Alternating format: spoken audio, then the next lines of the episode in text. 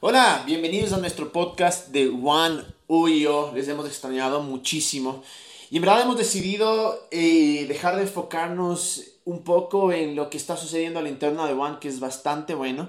Eh, y queríamos retomar los podcasts por este tiempo, para de cierta manera estar conectados, de cierta manera traer un poco de, de esperanza. Y espero en realidad que eh, cuando escuches esto estés en tu casa.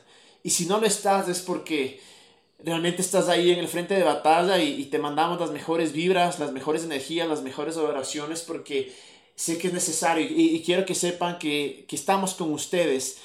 Y la verdad es que estamos viviendo en un momento único en la historia, nadie de esta generación lo ha vivido y no sabemos a dónde va no sabemos en qué termina, no sabemos cómo va a ser la vida después, no sabemos cómo van a cambiar las realidades, no sabemos cómo van a cambiar la perspectiva, las eh, prioridades. Y es feo. Es feo tener esta incertidumbre de qué va a pasar después, porque nadie en realidad puede predecir cuánto va a durar esto. Nadie puede predecir cuál, cuánto va a afectar o cuánto vamos, eh, qué tan rápido vamos a salir de esto es durísimo, es durísimo ver a la vida y, no saber qué viene. Y es durísimo para aquellos que tal vez están en el momento en el que simplemente no sabes qué va a pasar con tu trabajo, no sabes qué va a pasar con tu familia, no sabes qué va a pasar con el país, con el mundo. Y lo interesante es que muchas veces para aquellos que nos escuchan en el podcast y son creyentes, la, primera tendencia es tratar de dar explicaciones. La primera eh, eh, tendencia es tratar de explicar a Dios y decir, eh, bueno, es que porque Dios manda esto, o qué nos quiere enseñar, o en realidad qué es lo que está, por qué, cuál es la razón por la cual permite esto. Y ya lo que yo he aprendido es, primero que nada, es cuando veo la vida de Jesús, digo, nada que ver. No es que lo está permitiendo, no es que no está enseñando algo, no es que está mandando algo, simplemente es la vida Y, Jesús nos dijo que iban a haber tribulaciones, que iban a haber pruebas, que iban a, haber momentos duros. Entonces, cuando veo a Jesús, no veo nada que ver en un Dios que nos. que, que, es tan débil, por decir así, que tiene que enviar todas estas cosas o permitir todas estas cosas para que nosotros, y tan egocéntrico, para poder mirar y decir, ah, sabes que ahora sí necesito tu ayuda. Cuando veo que toda la imagen que nos muestra Jesús es realmente una imagen de amor. Es por eso que hace mucho tiempo eh, yo traté de quitarme un peso de encima de tratar de descifrar por qué suceden las cosas, de tratar de explicar a Dios. Y sé que no tengo explicación y eso me quita un peso de encima, porque lo que hago ahora es enfocarme en lo que está en mis manos, en lo que la vida nos trajo, en lo que eh, eh, en, este tiempo en el que estamos vivos, en este punto de la historia, algo nos está sucediendo. Y en vez de tratar de, explicar por qué o qué, por qué permite Dios o qué, o qué trata de enseñarnos, es simplemente decir, tengo algo en mis manos y qué puedo hacer. Lo que sí confío es que a pesar de todo, a pesar de todo esto feo, algo puede salir bien y, y, y algo, Dios puede cambiar toda esa situación y, y, todo va a obrar para bien al final. Confío en eso, esa es mi esperanza hoy por hoy. Aun cuando sé que lo que si viene es grave. Eh, todas las predicciones en realidad es, no, no es un futuro muy prometedor y, y, sé que también que cuando vienen estas cosas, cuando pensamos en, en el futuro, la, primera... Eh, reacción también es que tengo que planear y, y, tengo que ver qué va a suceder después, porque claro, desde ahora hay que ser, hay que ser sabios, hay, que saber eh, cómo vamos a sobrellevar esto, cómo va a ser la vida después. Y, tal vez al pasar de los días de esto se va a aclarar, tal vez ahorita todavía es muy oscuro como para saber esto y, soy 100% a favor de planificar y, creo que más adelante tendremos más luz en, en, qué hacer, en, en cuáles van a ser las consecuencias. Pero también creo una cosa, que a veces por estar planificando tanto en el futuro nos olvidamos de vivir el ahora y, no entendemos que la verdad es que hoy tenemos algo en nuestras manos y que la preocupación debería ser en el ahora. Eh, Mateo, quien era uno de los seguidores de Jesús, eh, hay, un, un, speech, un mensaje de, de, Jesús que se le queda tan grabado de tantas palabras que, que, compartió Jesús, hay unas, mensajes, unas palabras que se quedan grabadas y es lo que él mismo escribe, que en pocas Jesús decía que no iban pensando en qué van a comer o qué van a beber o qué ropa se van a poner porque la vida no consiste solamente en eso. Y luego sigue a decir que la naturaleza, miren la naturaleza, ustedes son mucho más importantes que ellos y Dios cuida de esos. Pero me encanta cómo también dice, creen que por preocuparse van a vivir un día más creen que por preocuparse van a vivir un día más. Y termina diciendo, no se preocupen por lo que van a comer o lo que van a beber o la ropa que se van a poner. Solo preocúpense de conocer a Dios porque Él sabe lo que necesitan. Y que no nos preocupemos por el mañana porque ya tendremos tiempo para eso porque cada día trae problemas. Y la pregunta es, ¿cuál es la preocupación que tenemos ahora? ¿Cuál es aquella cosa que tenemos en nuestras manos por la cual nos tenemos que preocupar? Es difícil verlo. Es difícil verlo porque viene el miedo. Yo tengo miedo. Tengo miedo de que me coge el virus. Tengo miedo de que a mi esposa le coge el virus. Tengo miedo que mis viejos que están en el grupo vulnerable les dé el virus. Tengo miedo en mi trabajo. Tengo miedo en mi futuro. Tengo miedo de, mis finanzas. Eh, tengo miedo de ser realista y, ver en realidad lo frágil que es la vida. Tengo miedo de, darme cuenta que toda la vida puede cambiar de la noche a la mañana. Me acuerdo cuando estuve en enero en, Hong Kong y recién salían los primeros brotes. Jamás en la vida se me hubiera cruzado por la mente que íbamos a estar dos meses y medio después, literal, dos, menos, sí, dos meses después, todos encerrados en la casa viendo cómo el mundo podría colapsar. Y me da miedo. Me da miedo porque ¿qué puede venir mañana? Y el problema de esto es que cuando uno es guiado o, se enfoca en el miedo, no nos deja ver las cosas con claridad. Y cuando el miedo es el que nos guía, a veces realmente sale lo peor de nosotros. Y, por este instinto de supervivencia, de que yo no quiero que ataquen a los míos, yo no quiero que los míos sufran, yo no quiero sufrir, llegamos a, lugares donde jamás pensamos que íbamos a, llegar y, nos enfocamos solo en nosotros. Y, podemos ver este claro ejemplo en lo que ha sucedido a nivel mundial en los supermercados, lo vacían sin importar quién puede o quién no puede ir. Y creo que el miedo a veces lleva nuestra mente a lugares más oscuros, a lugares donde no queremos estar. Y creo que este comportamiento que a veces tenemos, incluso a veces del egoísmo, sale del miedo. hay una razón por la cual en la Biblia está escrito más de 100 veces, no temas, no temas, no temas, no temas, no temas. Porque el miedo no nos deja pensar claramente. El miedo no nos deja actuar claramente. Pero es fregadísimo.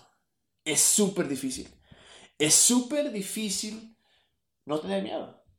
No es tan fácil como simplemente repito una oración o repito unas palabras o me enfoco y ya no voy a tener miedo. No, porque la situación es real, porque las circunstancias que nos rodean son completamente real. Y ahora la pregunta es, ¿qué hacemos? ¿Cuál va a ser nuestra respuesta? Y tal vez la respuesta es más sencilla, no simple, pero más sencilla de lo que nos imaginamos, que es el amor, porque tal vez el opuesto del miedo no es el ser valientes, sino tal vez el opuesto del miedo es el amor. Y, es por eso que Pablo escribe el perfecto amor fuera, echa, echa fuera todo temor. O como después en Juan leemos que los que temen no han sido perfeccionados en el amor. Porque creo que esto del amor, y sé que suena cliché, y sé que es algo demasiado eh, que se lo habla todo el mundo, pero es algo tan real. Porque lo que hace el amor es hacerte sentir seguro, es, hacerte sentir protegido, es, es hacerte sentir cuidado. Y la verdad es que creas o no creas en Dios, Él igual está protegiéndonos, Él igual nos está cuidando. Y me gusta creer que no es solo a mí, solo a mi grupo selecto que creen igual que yo, me gusta creer que es a todos. Y hay otra parte que, que, que es impresionante en esto que está en el libro de Salmos, que dice, que, nos habla de estar quietos, de saber que Él es Dios. Quédense quietos y sepan que yo soy Dios. ¿Qué significa? Bueno, primero que nada, literal, hoy no podemos hacer nada más que estar quietos. Es decir, la mayoría de nosotros estamos en casa y no hay otra opción. Pero no estamos nosotros acostumbrados a estar quietos. No estamos acostumbrados a no estar en control, no estamos acostumbrados en, ser quienes solucionan todos los problemas. Hoy, para bien o para mal, no hay de otra. No podemos hacer más que estar quieto porque la vida, las circunstancias nos han llevado a esto. Y al decir estar quietos, lo que creo que realmente estaba diciendo es, en el momento más oscuro, de mayor temor, en el momento donde más te duele, donde menos esperanza hay, donde llegues al final de ti mismo y digas, no puedo hacer nada, es ahí tal vez donde puedes confiar en algo más grande. Es ahí donde tal vez podemos saber que Él es Dios. El problema vuelve también la perspectiva que tenemos de Él. Porque si pensamos que nos está enviando esto para castigarnos, para enseñarnos algo, para que aprendamos algo, ¿cómo voy a confiar en ese Dios? ¿Cómo voy a confiar en un Dios al cual tengo que rogarle, ponerme de rodillas, suplicarle y llorarle para que se entere que estamos en una crisis mundial? Para que tal vez diga, ah, cierto, ya me suplicaron lo suficiente, ahora sí me acordé de ustedes, ahora sí les voy a dar una mano. Ese no es el Dios que yo creo, porque el Dios que yo creo es aquel Dios que, que vio mi mayor vulnerabilidad eh, eh, eh, es cuando, y, me recuerda que, que Él vino en el momento más oscuro y que vivió lo que vivíamos, que vino en esta parte vulnerable de nosotros para experimentar lo que experimentamos y para sufrir como sufrimos y porque nos entiende. Y que en ese momento más oscuro, en ese momento sin esperanza, nos da una mano. Y nos da una mano a todos. Y es que por eso puedo yo enfrentar el miedo con amor ese miedo con amor de, dejar que primero esa paz que, que, sobrepasa todo entendimiento esté conmigo, que diga, a pesar de todo, va a estar bien. Sé que va a tener pérdidas, lamentablemente, humanas, emocionales, físicas, financieras. Pero todo va a pasar. Y si hay algo hermoso que conlleva esto de, del amor y, si hay algo que nos puede, nos ha mostrado o algo que podemos rescatar de toda esta pandemia, de toda esta crisis, es que nos ha llevado a recordar que todos somos uno, que no hay una religión que nos separe, que no hay creencias que nos separen, que no hay estatus, que no hay nacionalidad, que no hay raza, que no hay idioma.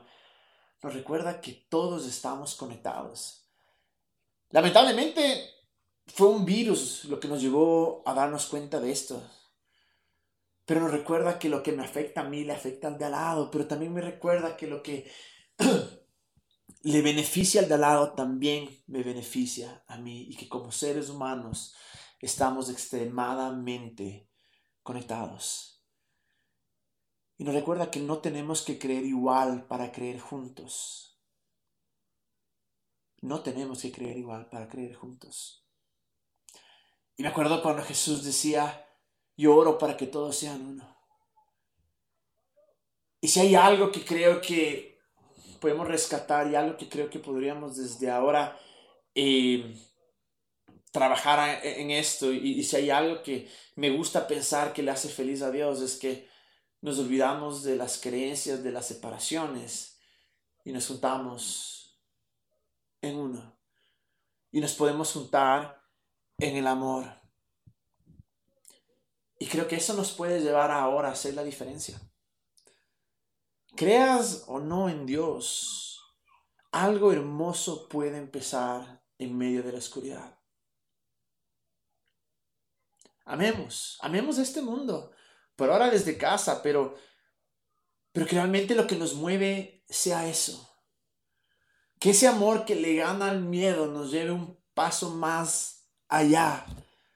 Porque creo que lo, que lo mejor que va a hacer Dios en este tiempo lo va a hacer a través de nosotros. A través de ti, a través de mí, a través de los seres humanos. Y la realidad es que dentro de casa tenemos tanto tiempo para pensar. Pensemos en cómo amar. Pensemos en realidad en cómo hacer que la vida de los demás sea mejor ahora. Ya vendrá el tiempo en el que nos vamos a enfocar en el futuro, en el que nos hará reevaluar todos nuestros negocios, la razón de, de, nuestros trabajos, de por qué hacemos lo que hacemos, de por qué gastamos como gastamos. Pero hoy por hoy, ¿qué tal si nos enfocamos en cómo puedo amar ahora? ¿Cómo hago que no solo yo vence ese miedo, sino que alguien más pueda hacerlo? Para muchos vean tal vez una llamada telefónica. Para muchos es ver esos panas, esos amigos, esos amigos familiares que están destrozados y solo llamarles a decir estoy contigo, estamos en esto juntos. Hay esperanza, esto también va a pasar.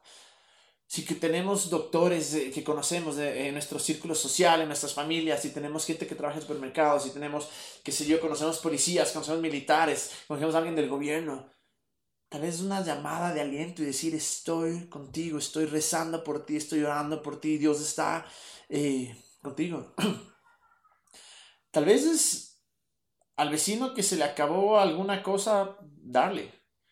Tal vez que cuando vayas al supermercado y oro que nos pase esto. Realmente oro que nos pase esto, que si vamos a un supermercado solos, con las medidas que nos han pedido, protegidos obviamente, pero que nos topemos con alguien que no puede pagar.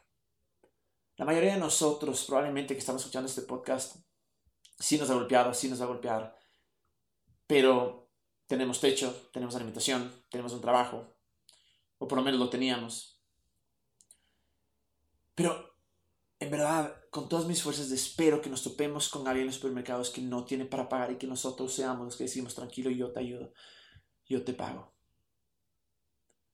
Oro que en este tiempo las oportunidades de amar se multipliquen y que, y que la gente venga a nuestra, a nuestra vida, obviamente a la distancia, y podamos ser esa luz, podamos ser eh, ese amor, esa esperanza, que podamos ser aquellos que podemos estrechar la mano y que podamos en este tiempo solo de tanta para pensar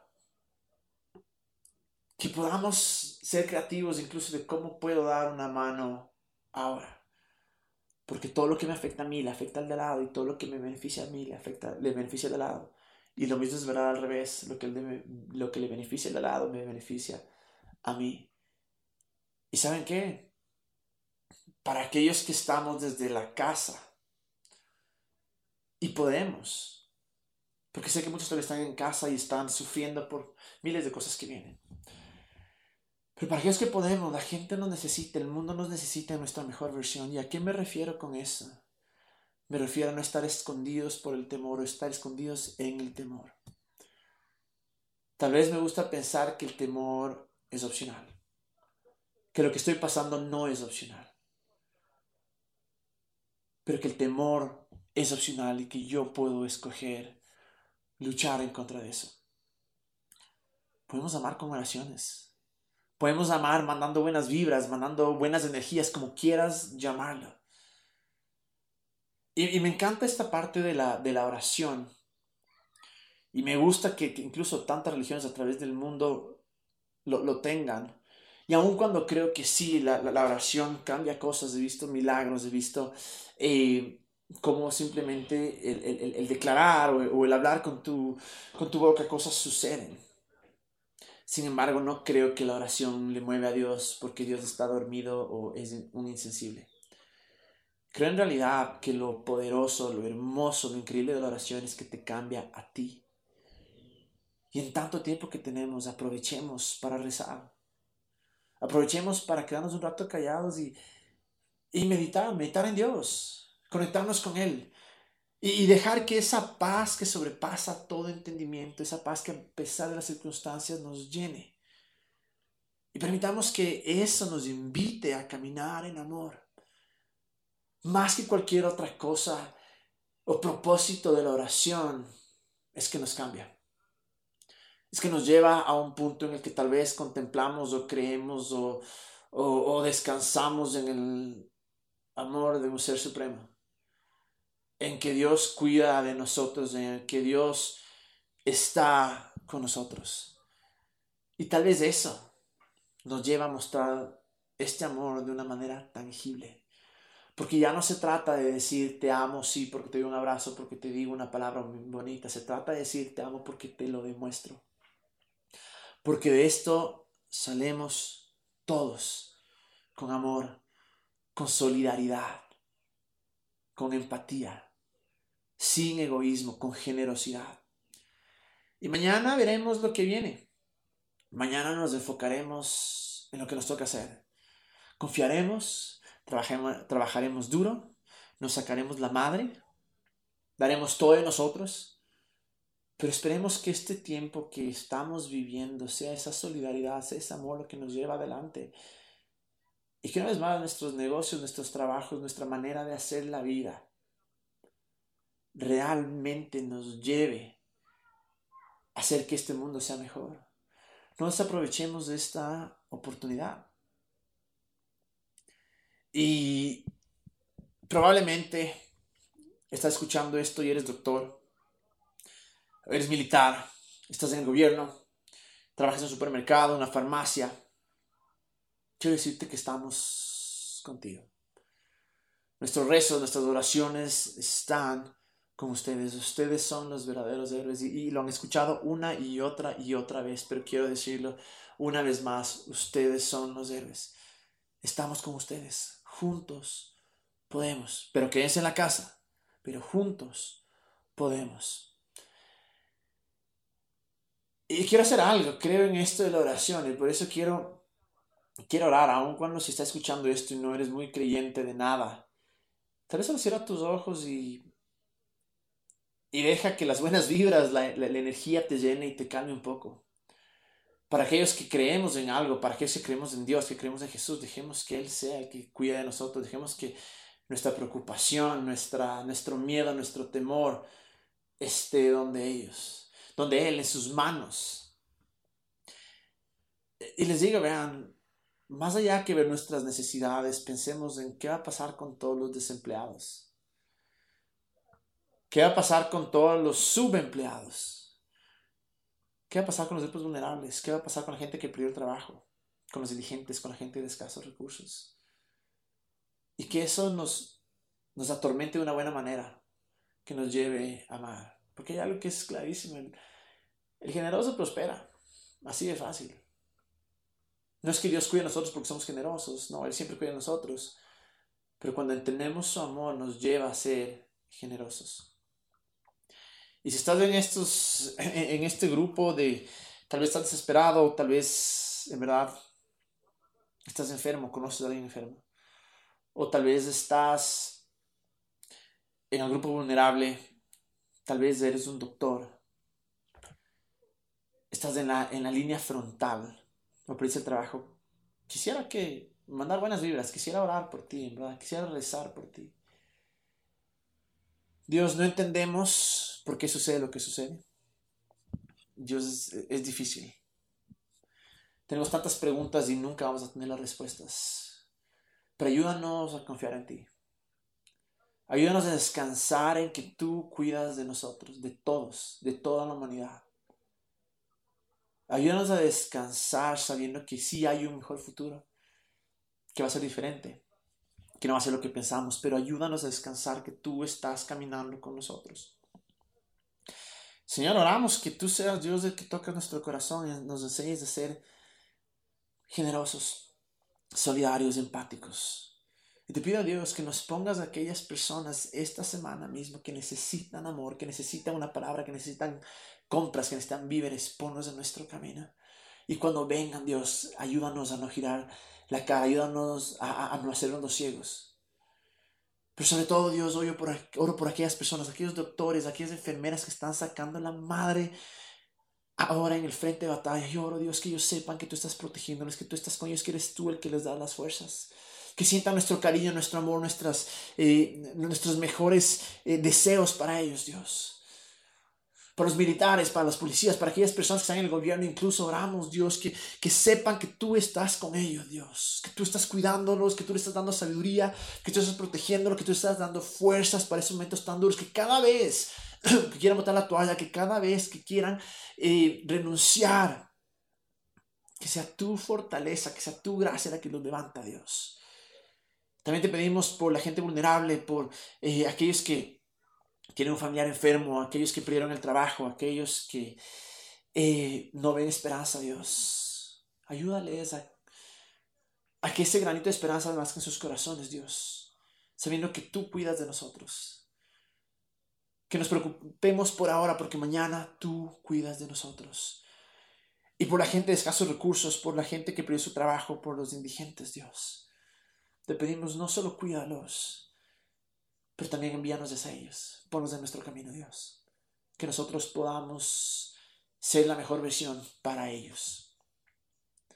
En el nombre de Jesús, Dios. Gracias. Y no quiero ser idealista. No quiero ser iluso a la realidad. Pero creo que dentro de lo que está en nuestras manos y dentro de lo que podemos hacer, sí podemos lograr que la vida de alguien más sea mejor. Y podemos pasar ese amor.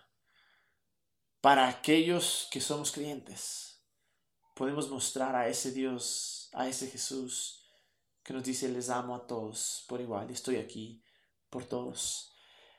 Cuídense, por Dios, no, no, no, no creo que eh, nunca va a estar de más decirles, quédense en sus casas por amor, seamos sabios, no seamos pendejos. Y confiemos, descansemos, que no nos robe la vida el miedo. Amemos. Estaremos, ojalá, comunicándonos en las siguientes eh, semanas. Pero ahora, dentro de lo posible, desde sus casas, puedo decirles que hagamos una cosa. Donde quiera que estemos, con quien quiera que hablemos y con lo que sea que hagamos, iluminemos nuestro mundo